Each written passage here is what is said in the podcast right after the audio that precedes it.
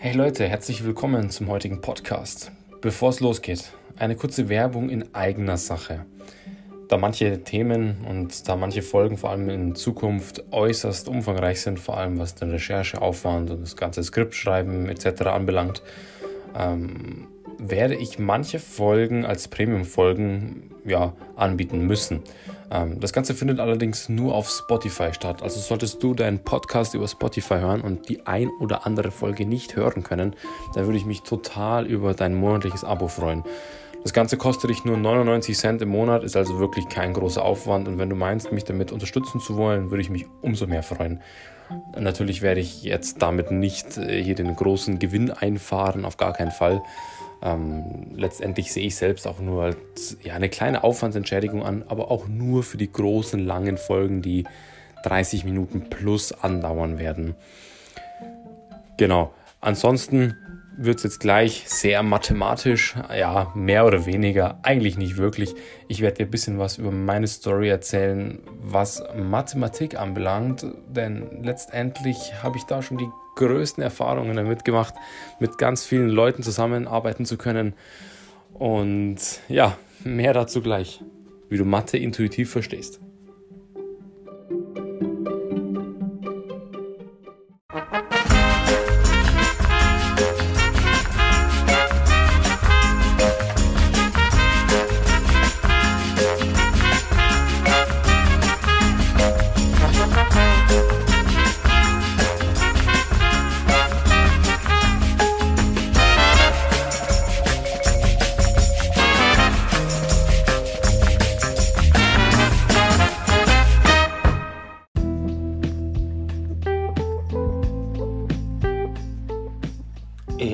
Thema Mathematik. Der ein oder andere, dem läuft da kalt den Rücken runter, wenn man über Mathematik nur nachdenken muss. Ja, meistens, weil halt leider Mathe sehr behaftet ist mit negativen Erfahrungen aus der Schule, vielleicht mit einem beschissenen Lehrer zusammengearbeitet wurde, dem es einfach total egal war, wie es dem Schüler damit ging oder halt dir damit ging. Ja, oder andererseits auch einfach nur, weil man es einfach nicht verstanden hat oder verstehen konnte, verstehen wollte. Wir wissen alle, Mathe ist letztendlich etwas sehr Abstraktes. Und immer wieder höre ich, gerade von meinen Schülern, höre ich immer wieder, ja, ich bin viel mehr der Sprachentyp. Mit Sprachen habe ich es, mit Mathe nicht so. Ähm, und bevor wir anfangen, groß darüber zu sprechen, möchte ich erstmal klären, wieso es den meisten Menschen so schwer fällt, sich in Mathematik hineinversetzen zu können. Denn eigentlich ist Mathematik auch nichts anderes als irgendeine Sprache. Es ist die Sprache der Naturwissenschaften. Im Englischen gibt es diesen Kurzbegriff STEM, also Science, Technology, Engineering and Mathematics. Zu Deutsch sind es die MINT-Fächer, also Mathematik, Informatik, Naturwissenschaften und Technik. Ja, ich persönlich finde aber, dass Mathematik eigentlich so gar nicht als Naturwissenschaft angesehen werden kann. Denn Mathematik ist eigentlich das Werkzeug, ja, mit dem wir in der Naturwissenschaft arbeiten. Und nicht nur in der Naturwissenschaft. Denk an Analysten für die Börse oder einfach nur an irgendwelche Geschäftszahlen, die berechnet werden müssen. Und mit diesen Berechnungen meine ich jetzt nicht stupide Plus, Minus, Mal, Geteilt-Rechnungen der Grundrechenarten, sondern auch da werden große Formeln angewandt oder ein ganz verhasstes Themengebiet. Aus eigener Sache, nicht weil ich es hasse, sondern weil meine Freundin es hasst, Statistik. Statistik, jeder, der mit Statistik irgendwie zu tun hatte und jeden, den ich kenne, muss ich wirklich sagen, ausnahmslos jeden, den ich kenne, keiner mag Statistik. Und wenn man an Statistik denkt, und jetzt vielleicht nicht diesen mathematischen Bezug hat, dann denkt man zunächst mal, puh, ja, an irgendeine, vielleicht an irgendeine Corona-Statistik der letzten Jahre oder an irgendwelche Statistiken und irgendwelche Balken und Kreisdiagramme, die man im Fernsehen mal sieht, die man bei irgendeinem Artikel liest oder sonstiges. Aber Statistik ist viel, viel, viel tiefer. Statistik baut auf Wahrscheinlichkeiten, auf der Stochastik auf und so oft werden Statistiken einfach verfälscht angegeben. Da, naja, leider es auch funktioniert. Denn verfälschte Statistiken nehmen wir alle auf. Wir alle unterliegen gewissen Neigungen und da spielt auch der Confirmation Bias eine gewisse Rolle, weshalb wir die eine Statistik als eher wahr betrachten und die andere Statistik als eher nicht wahr oder als, ja, damit kann ich jetzt nicht so viel anfangen. Denn die Mathematik hinter der Statistik kann ziemlich schnell ziemlich kompliziert werden. Ja, aber warum verstehen denn die meisten Leute jetzt nicht Mathematik? Oder warum wollen die das denn nicht verstehen? Ganz am Anfang habe ich gerade gesagt, ja, irgendwie sollten wir Mathematik als Fremdsprache betrachten. Als Sprache für die Naturwissenschaften, hauptsächlich mal jetzt in meinem Bereich oder als Sprache, damit du die richtigen Berechnungen in deinem BWL-Studium leisten kannst oder in deinem VWL-Studium oder wo auch immer. Denn wenn wir mal ehrlich sind, irgendwie in der Schule mussten wir halt unsere Matheformeln ein bisschen drauf haben und es vielleicht ein bisschen verstehen.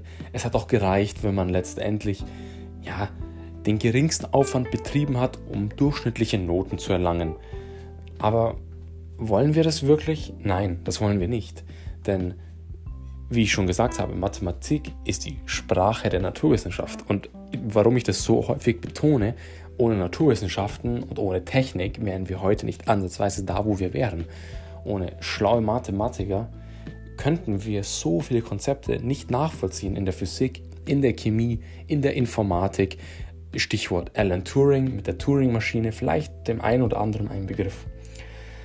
Nun ja, sich irgendwie so durchzumogeln durch die Schulaufgaben, durch die Echsen in der Schule, es hat vielleicht noch funktioniert, spätestens dann, wenn man ins Studium kommt, und man muss gar nichts Mathematisches studieren, ja, dann wird es schon wieder schwierig. Die Welt sieht dann nämlich anders aus.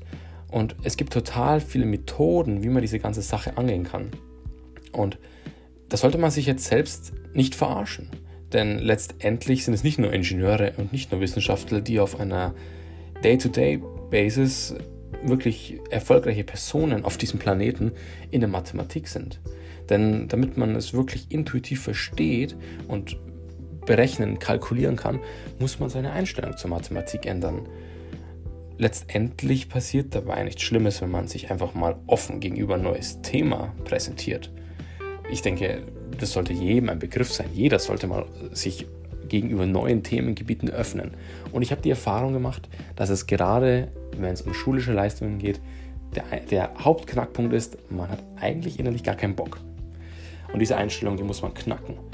Und intuitives Verstehen ist letztendlich eine ganz, ganz, ganz große Arbeitsgeschichte. Man muss sich dieses, ja, dieses Wissen aneignen. Über Jahre hinweg teilweise. Der eine mag vielleicht Mathematik einfacher verstehen oder intuitiver verstehen als der andere. Aber auch der muss viel machen. So ist es nun mal.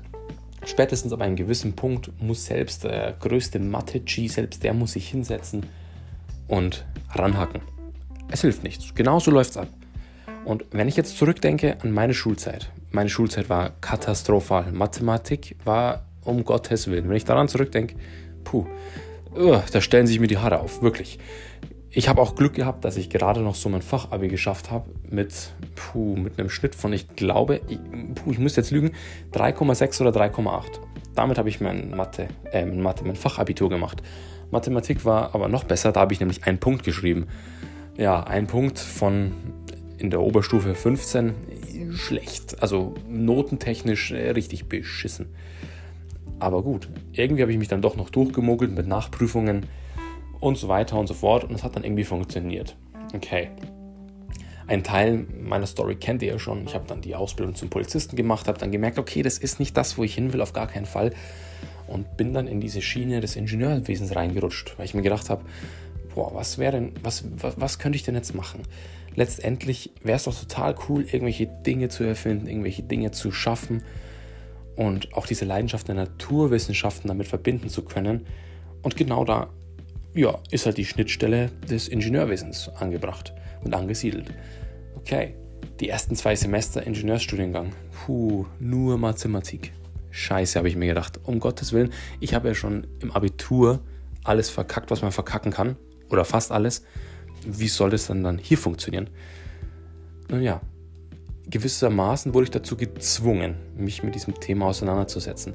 Und je mehr ich mich in die gewissen Themengebiete einarbeiten konnte oder das Glück hatte, mich einarbeiten zu dürfen, umso mehr hat mir es tatsächlich Spaß gemacht. Und da kommen wir wieder zu dem Punkt zurück, dass man die Einstellung dazu ändern muss. Mathematik ist letztendlich nichts als eine Sprache. Eine Sprache um den Naturwissenschaften gleichzukommen, habe ich gesagt. Und genau so ist es. Schwierig bei der Geschichte ist natürlich nur, okay, was, was, ist denn, was ist denn bei Sprachen im Ausschlag geben, damit wir sie wirklich verstehen können? Der eine meint vielleicht die Grammatik, der andere denkt vielleicht an die Aussprache, an das intuitive Reden mit anderen Menschen. Ich persönlich bin einer anderen Meinung, denn bevor man an die, äh, an die Grammatik überhaupt rankommt und bevor man anfängt, mit anderen Menschen zu sprechen, muss man erstmal sein Vokabular auffrischen oder erweitern. Und genauso verhält es sich auch bei der Mathematik. Wenn man die Basics drauf hat und die Mathe-Basics versteht, also sein Mathe-Vokabular versteht, so wie es Daniel Jung, Daniel Jung sagt, Mathe-Vokabel erkannt, Gefahr gebannt. Genauso verhält es sich hier.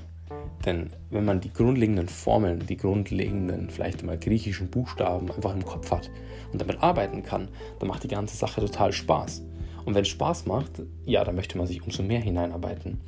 Und das ist eigentlich so der Key Factor, um es wirklich zu verstehen. Letztendlich, wenn du dir einen Handwerker nach Hause bestellst, einen Zimmerer, der dir irgendwas machen soll, irgendwas Kompliziertes vielleicht bauen soll, dann erwartest du doch auch, dass er mit Hammer und Nagel oder mit irgendeiner Säge oder mit irgendeinem so grundsätzlichen Werkzeug umgehen kann. Ja, und genau das gleiche ist es bei uns auch, bei uns Schülern, bei uns Studenten, bei den Ingenieuren und Wissenschaftlern. Die Basics müssen sitzen. Wenn die Basics da sind, dann kann man eigentlich fast alles machen.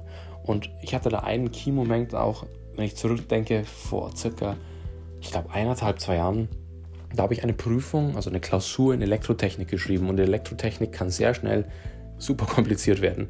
Für alle, die sich mit Elektrotechnik identifizieren können und da voll dahinter stehen, ihr habt meinen größten Respekt. Vor allem, wenn es um Wechselstromschaltungen, Wechselstromkreise geht mit imaginären Zahlen etc. Ja, super Sache. Ähm, aber da war jetzt das Wort imaginäre Zahlen mit dabei. Eine imaginäre Zahl gibt es tatsächlich imaginäre Zahlen ist jetzt nicht irgendwas vorgestelltes, irgendwas fern hergegriffenes, was man sich mal ausgedacht hat in irgendeinem Traum und, oh, imaginäre Zahl, toll. Nein, die imaginären Zahlen sind letztendlich in der Mengentheorie die größte Menge, die wir uns vorstellen können. Vielleicht können wir ganz kurz zurückdenken. Es gibt natürliche Zahlen. Machen wir mal mit der 0, dann hätten wir die 0, die 1, die 2, die 3 und so weiter in Einserschritten. Dann, was folgt auf den natürlichen Zahlen? Richtig, die ganzen Zahlen, also die Zahlen, die ins Negative verlaufen in ganze Schritte, also zusätzlich noch die minus 1, minus 2 und so weiter und so fort bis minus unendlich. Ja, dann gibt es noch so Geschichten wie rational und irrationale Zahlen, also Brüche und irrationale Zahlen, beispielsweise Pi oder Wurzel 2. Und dann gibt es die reellen Zahlen. Und oft, vielleicht, wenn man sich ja, ganz grob noch daran erinnern kann, reelle Zahlen in der Schule vielleicht auch bei Abschlussprüfungen, mussten irgendwie immer angegeben werden, weil sie letztendlich die Definitionsmenge abbilden, beispielsweise. Und man hat immer gesagt, ja, die Grundmenge, wenn das die reellen Zahlen sind, ja, dann darf man alles benutzen. Super Sache, man darf alles benutzen. Ja, nicht ganz, denn die reellen Zahlen sind eigentlich nicht alles, denn es gibt noch was anderes. Und das ist nämlich das C mit dem Doppelbogen, die imaginären Zahlen. Die imaginären Zahlen lassen sich in vektorialer Form auf zwei Ebenen abbilden und dadurch kann man zum Beispiel Wechselstromschaltungen berechnen in gewisser Art und Weise. Ich möchte auch gar nicht zu tief einsteigen. Auf jeden Fall hatte ich das Glück, dass ich zu diesem Zeitpunkt mir eine gewisse, eine gewisse Basis bereits aneignen konnte. Und mit dieser gewissen Basis ist es mir auch gelungen, über ganz andere Wege an mein Ziel zu gelangen. Und genau das ist letztendlich Mathematik. Es ist eine intuitive Geschichte. Es ist kein starrer Weg geradeaus. Es ist auch kein ja, Weg von A nach B zu C zu D. Überhaupt nicht. Denn Mathematik ist eigentlich auch eine total flexible und kreative Geschichte. Man kann so viel miteinander verbinden und so viele Verknüpfungen miteinander herstellen. Und genau diese Verknüpfungen verstehen zu können, das ist so der Keypunkt, wieso es meistens scheitert. Und leider wird es im Schulsystem, also zumindest in unserem Schulsystem in Deutschland nicht so vermittelt. Wir haben immer noch das Problem, dass letztendlich vor allem, also ganz, ganz wichtig, ich rede jetzt hier vom Abitur, dass wir vor allem im Abitur das Problem haben, dass da nicht wirklich naja, kreativ gearbeitet wird. Es wird immer nur auf das Ziel hingearbeitet. Es wird immer nur versucht, möglichst auf den richtigen Wert zu kommen. Die Wege rechts und links werden aber gar nicht betrachtet. Als hätte man Scheuklappen auf, wie so ein Pferd, das immer nur den einen Weg entlanglaufen kann, weil es gar nicht weiß, was rechts und links davon, ja, was es davon gibt. Andererseits möchte ich da auch den Lehrern natürlich keinen Vorwurf machen, denn die müssen auch nur ihre Arbeit machen und vor allem den Schulstoff durchboxen. Genau so ist es. Und Kreativität wird nicht belohnt. Bei uns wird Leistung innerhalb von einer gewissen Zeit belohnt. Und dieser Zeitdruck, der sorgt für Stress. Und dieser Stress, der sorgt natürlich dafür, dass man keinen Bock hat, sowas zu machen und dass man einfach keine Lust auf Mathematik hat. Denn Mathematik ist sehr viel Arbeit. Und sehr viel Arbeit ist meistens nicht gern gesehen, vor allem nicht in den Augen eines Schülers. Und das kann ich auch nachvollziehen, denn gerade in diesem Alter, 15, 16, 17, 18, da hat man einfach Besseres zu tun, als sich, naja, stundenlang am Nachmittag hinzusetzen. Vor allem, wenn man sowieso schon nicht die beste Prädisposition für Mathematik hat. Okay, so viel dazu. Obviously werde ich jetzt nicht eure Mathe-Schulaufgabe oder, oder eure Mathe-Klausur retten können, solltet ihr jetzt genau deswegen den Podcast eingeschaltet haben. Aber ich werde euch Konzepte und Tools an die Hand geben, mit denen ihr wirklich eine ja, Transformation für ein kreatives und für ein intuitives Verständnis für die Mathematik bereithalten werdet. Wie macht man das Ganze? Fangen wir mal mit dem ersten an. Wir müssen einfach mal unsere Basic Concepts verstehen. Wir müssen unsere Tools beherrschen. Ja, und was meine ich damit? Ich habe gerade eben vorhin ja, diese, diesen Vergleich gemacht mit dem Bauarbeiter oder mit dem Schreiner oder Zimmerer, der zu euch nach Hause kommt und mit Hammer und Nagel irgendwas zusammenschlägt. Hm, falsch ausgedrückt, irgendwas zusammenbaut. So ist es besser.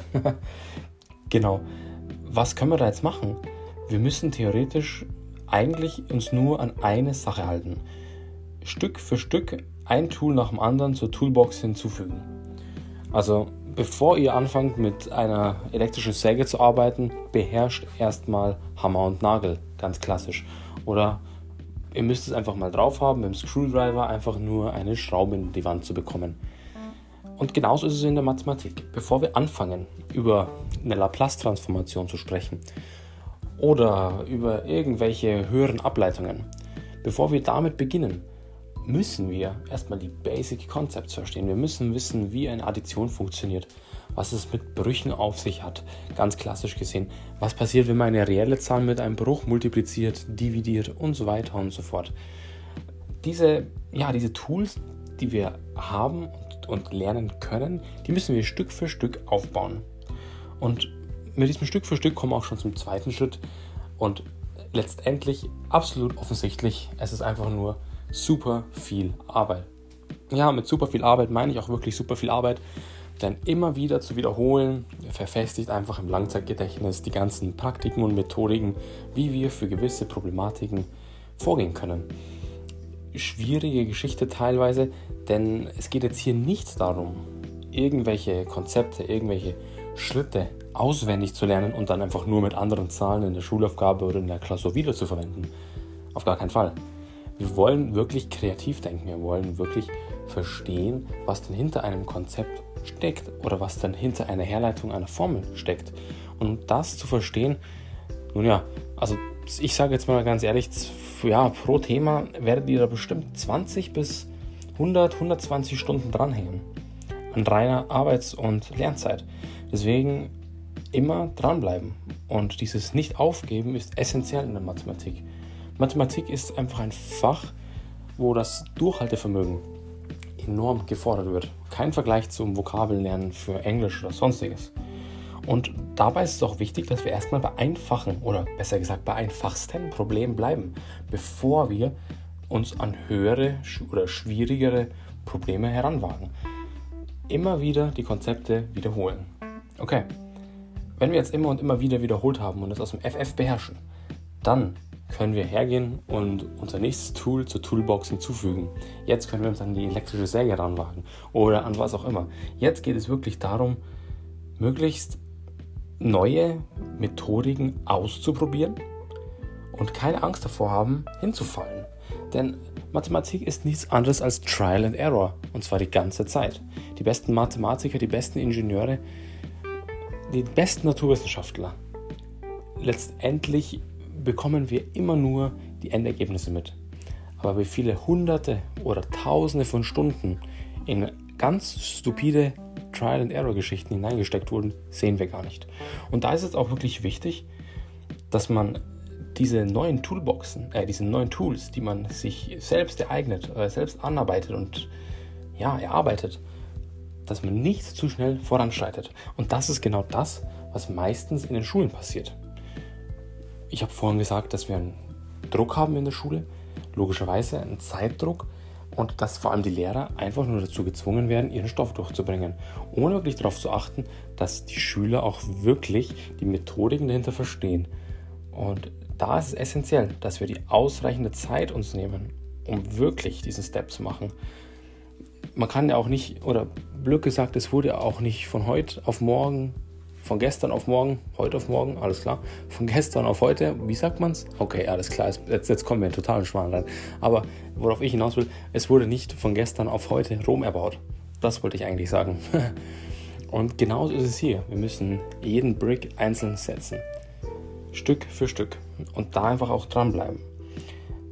Ja, wichtig bei der ganzen Sache und das ist eigentlich das Allerwichtigste, kreativ bleiben, nicht auswendig lernen.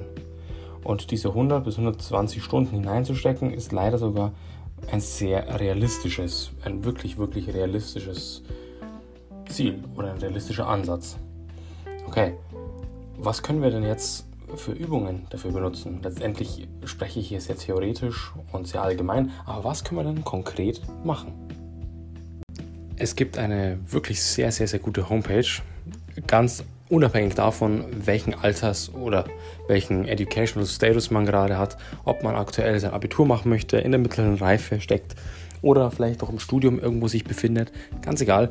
Eine Seite allerdings sollte man dazu Englisch einigermaßen beherrschen, ist artofproblemsolving.com.